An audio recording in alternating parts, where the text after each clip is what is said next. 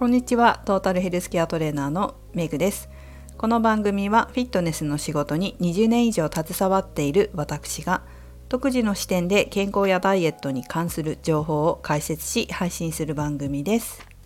本日のテーマは年を重ねても脳から若々しくいる方法をお送りします。えーと、まず本題に入る前に皆様に一つお願いがございます。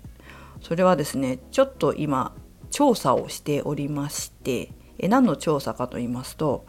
この番組を聞いて何かご自身の中で変化があったこと、まあ、良い変化があったこと些細なことでも構わないのでそれを教えていただければと思っております。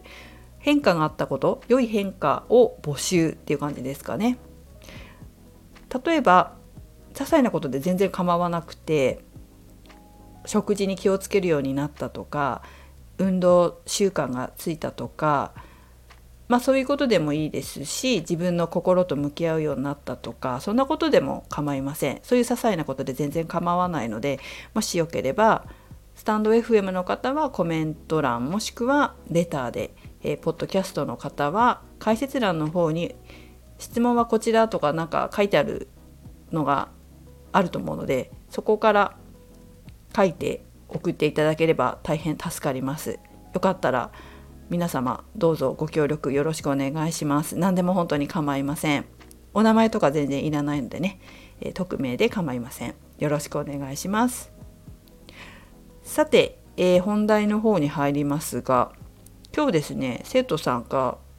とっても良い気づきを得られたみたいでこんなお話をしてくださいました。テレビである歴史の研究家の先生が、えー、その歴史の探索か何かのために収録を行っていたらしいんですね収録っていうかテレビ番組に出ていてで、まあ、3人ぐらいで歩いていたそうなんですがそこは山道らしいんですよ。で山道を歩くのにその先生よりも若いお二人は杖をついて歩いていたのに先生はまあ80前後なのかな？79なのかな？そのぐらいのお年で杖もつかずにご自身の足だけで歩いてらっしゃってすごいなと思ったっておっしゃってたんですね。で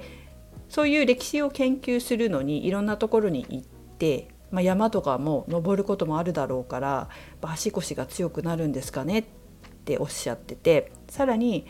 このご年齢でこんなにはっきりとされているのがすごいというふうにおっしゃってたんです。ちょっと私はその番組も見たことないしその先生のことを見たこともないんですけれどもはっきりとしたお話ができてしかも足腰が強くて歩けるというぐらいですから結構普段から歩いてらっしゃるのかなっていう感じがしますよね。それを聞いて私自身が思ったのはやはりこう有酸素運動歩いて山を登るとか、まあ、研究するのに出かけたりされてると思うんですけどそういうこうお仕事そのものが意外と運動にもつながってきていて脳や足腰に良い影響を与えているのかなっていうふうに思ったんです。山登りをしたらこう足腰強くなりそうというのはなんとなくイメージがあるかもしれませんけれども歩くこと有酸素運動走ったりもそうですけどそういったことは脳にも良い影響を与えるっていうのは最近はすごく有名なお話なんです。皆さんも聞いたことありますでしょうか？特にですね海馬といって記憶を司るところが有酸素運動によって大きくなるっていうふうに言われてるんです。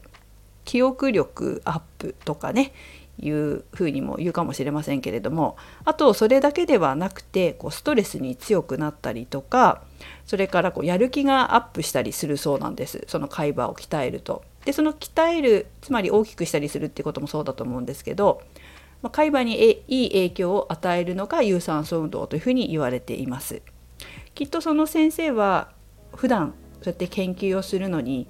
あちこち歩いていらっしゃったり山に登ったりしていらっしゃってえー、有酸素運動その仕事がね有酸素運動になってらっしゃるのかなっていうのも思いますしそれによってそういう体の若々しさや脳の若々しさ意識の若々しさですよねそういったことが得られてるんじゃないかなっていう話を今日ね生徒さんとしました。実は私は最近ちょっとランニングに力を入れているんですけれどもこのね海馬を鍛えるといいメリットの2つ目のストレスに強くなるっていうことを狙って実はやっています。やっぱストレスって当たり前にね日常生活であったりすると思うんですけど、まあ、その対処法の一つとしては私自身はやはりこう何て言うのかなメンタルを変える潜在意識変えるっていうこともやりますけどもう一つ走るっていうことも取り入れているんですよ。肉体的に強くなることで、え脳も強くなる海馬が鍛えられるでそれがストレス耐性をつけてくれるのであれば、まあ、そこもやろうということで走っています。では実際どのぐらい有酸素運動をやればいいかというと30分程度の運動をできれば週34回だそうです。まあ、そういうふうに書かれていることが多いですね。まあ、もうちょっと30代40代だったら40分ぐらいっていうふうに書いてあるものもありますが30分程度が目安なのかなというふうに私も思います。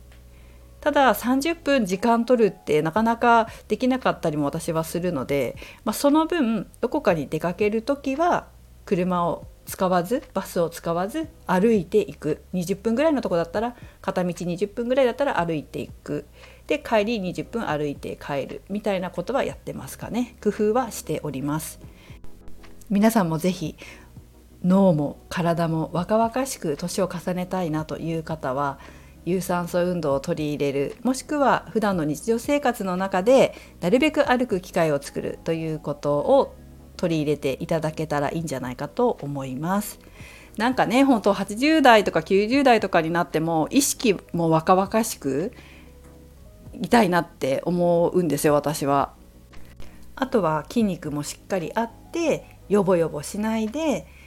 ちゃんとピッと背筋を伸ばして何歳になっても自分の足でしっかりとした筋肉で歩いていたいなって思います皆さんはいかがでしょうか？あそう。ずっと前ずっと前になっちゃったけどウォーキングのイベントを駒沢公園で7月にやりますって言ってそのままになってましたがそろそろ日程を決められそうです。もしねお近くの方いたら告知させていただきますので遊びにいらしてください。ということで今日はここまでです。皆さんほんと一緒に年を重ねても若々しく脳も体も若々しく過ごしていきましょうね。それではメグでした。